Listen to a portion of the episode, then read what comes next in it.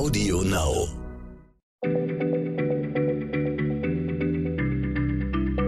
Schneller Schlau, der kurze Wissenspodcast von PM.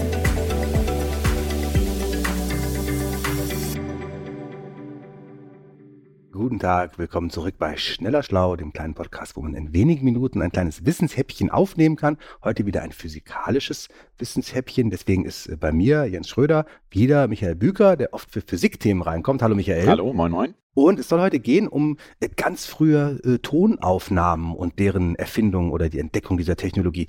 Michael, ich habe mal gehört, und ich glaube, das geht vielen äh, Hörerinnen und Hörern auch so, Thomas Edison, der die Glühbirne ja erfunden hat, hat auch die ersten Tonaufzeichnungen gemacht, die es je gab. Stimmt das eigentlich? Ja, äh, tatsächlich ist es was, was äh, viele so im Kopf haben. Es ist aber bei beidem gar nicht so richtig die Wahrheit, denn Thomas Edison hat die Glühbirne zum kommerziellen Erfolg gebracht und er hat 1877 den Phonographen entwickelt. Ja, das war also das erste Gerät, was Töne aufzeichnen und gleichzeitig wieder abspielen konnte.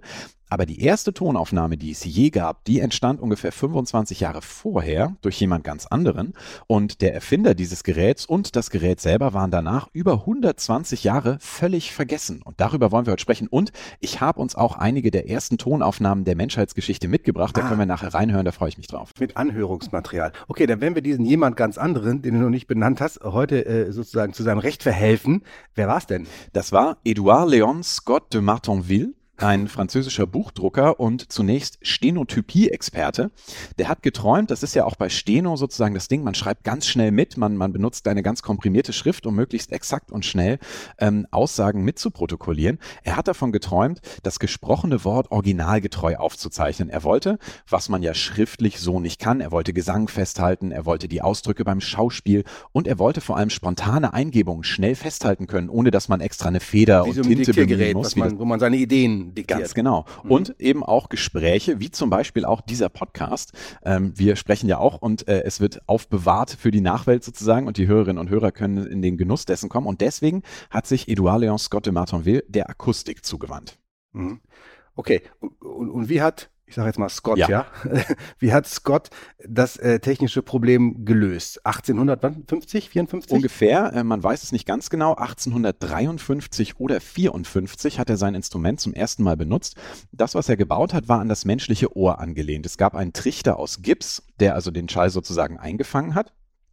Durch den Trichter wurde der Schall dann auf eine dünne Membran gelenkt und an dieser Membran befestigt war ein haarfeiner Stift. Am Anfang war das eine Wildschweinborste, also etwas Stabiles, Dünnes, äh, äh, Längeres. Und ähm, bei Geräuschen, die in den Trichter gelangen, wackelt eben der Stift. Ne? Und ähm, um dieses äh, Wackeln aufzuzeichnen und festzuhalten, hat er zunächst gerußte Glasplatten benutzt, also Rußasche ne, auf, auf Glas und dann hat er das so an diesem Stift langgezogen, während er gewackelt hat. Das war aber nicht so präzise, weil es halt davon abhängt, wie schnell du deine Hand bewegst. Was er deswegen danach gemacht hat, ist gerußtes Papier auf eine Walze zu spannen mhm. und diese Walze dann mit einer Kurbel an diesem Stift entlang zu drehen. Dann hat er die, diese Spur in dem Ruß mit Alkohol fixiert und dann hatte er Geräusche auf Papier festgehalten. Also quasi wie so eine, wie so eine Plattenrille, nur eben in Ruß. Genau, ja. Genau, auf Papier. Also auf Rußpapier geschrieben heißt, er konnte aufzeichnen, mhm.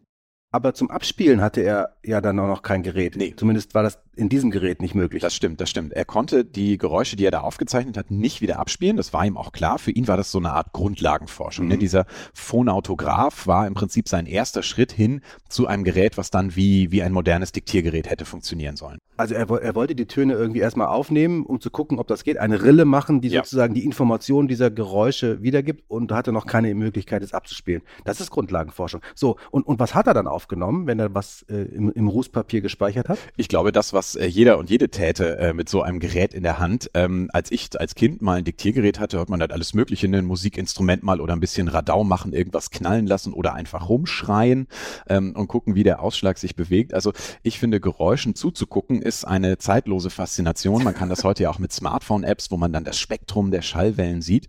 Ähm, und ungefähr so hat er das eben auch gemacht. Musikinstrumente, laute Geräusche und er hat auch selber gerufen, geschrien, gesprochen. Hm. Okay, und, und warum ist jetzt diese Erfindung, das war ja dann schon ein Pionier, äh, so lange vergessen geblieben. Ja, ähm, das Ganze wurde sozusagen überholt und überstrahlt von einer Erfindung äh, von Thomas Edison, nämlich dann dem Phonographen, der also auf einer, ich glaube, es war eine Walze aus Metall, aus Zinn, ähm, Geräusche aufnehmen und auch tatsächlich mit demselben Gerät dann wieder abspielen konnte.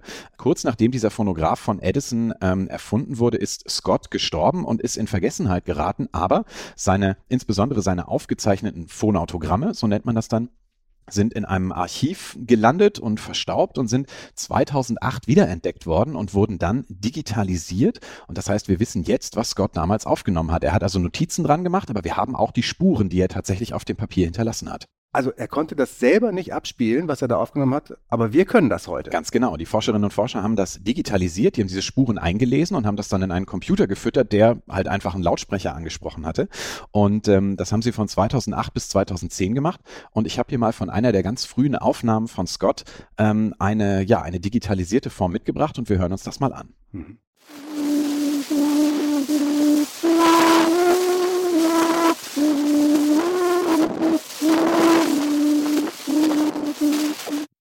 Äh, da versteht man ja überhaupt nichts. Ja, das stimmt. Äh, das ist zum einen natürlich sehr verrauscht und man kann die Worte auch nicht so richtig ausmachen. Ähm, ich habe mal das. Ach, da sind Worte, ja. Ja, da sind tatsächlich Worte. Du kannst, äh, du kannst es noch einmal versuchen, bevor ich es dann auflöse. Ich habe mal das Rauschen ein bisschen rausgerechnet. Jetzt hör noch mal rein. Okay.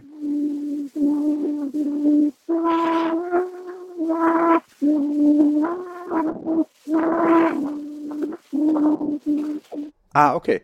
Da singt offenbar ein Kind irgendein Lied. Weiß man jetzt, welches Lied das ist? Das müsste man doch rausfinden können. Man weiß, welches Lied das ist, weil Scott es auch dazu notiert hat. Das ist Au clair de la lune, ein äh, französisches Kinderlied. Das war zu Scotts Zeiten schon 100 Jahre alt.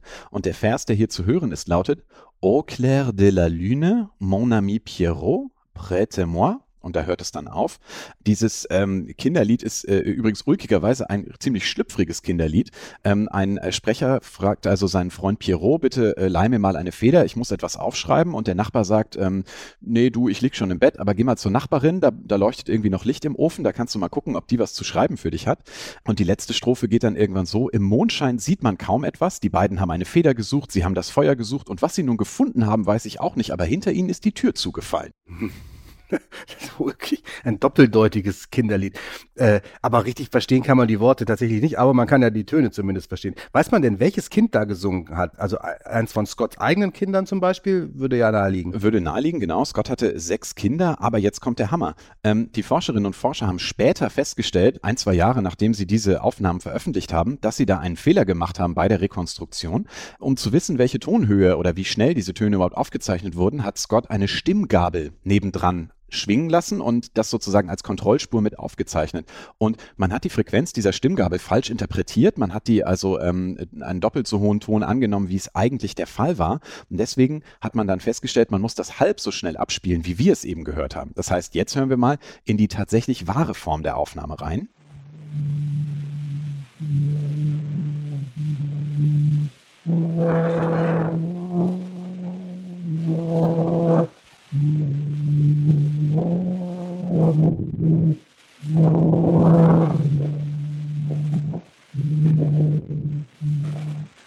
Und das, lieber Jens, das ist Edouard Léon Scott de Martinville. Der Erfinder des ersten Tonaufnahmegeräts aller Zeiten hat seine eigene Stimme festgehalten. Aha. Und obwohl er sie selbst nie abspielen konnte, hat die Forschung 130 Jahre später das digitalisiert und es uns ermöglicht, jetzt seine Stimme zu hören. Ist das nicht zauberhaft?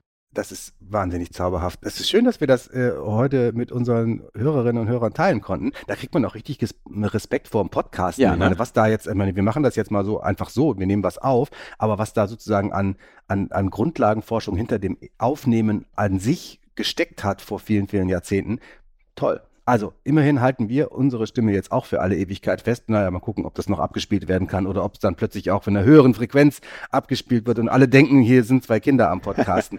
also, Michael, vielen Dank. Das war spannend. Heute mal mit Anschauungsmaterial, Anhörungsmaterial. Und wenn ihr, liebe Hörerinnen, liebe Hörer, noch mehr solche Fragen äh, beantwortet haben wollt, wir haben auch ein Magazin, das heißt Schneller Schlau. Da gibt es viele solche Fragen, die beantwortet werden. Für heute belassen wir es dabei. Vielen Dank und schöne Grüße. Bis bald. Tschüss. Schneller Schlau, der kurze Wissenspodcast von PM.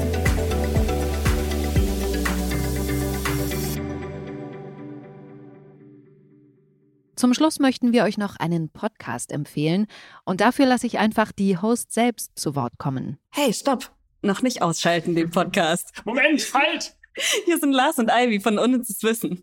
Und wir würden euch recht herzlich einladen, einfach mal bei unserem Podcast reinzuhören, wenn ihr noch nicht genug habt. Wir haben nämlich etliche Fakten für euch. Die euch im Leben vielleicht nicht weiterbringen, aber auf jeden Fall bei der nächsten Skype-Konferenz zum Star werden lassen. Audio Now.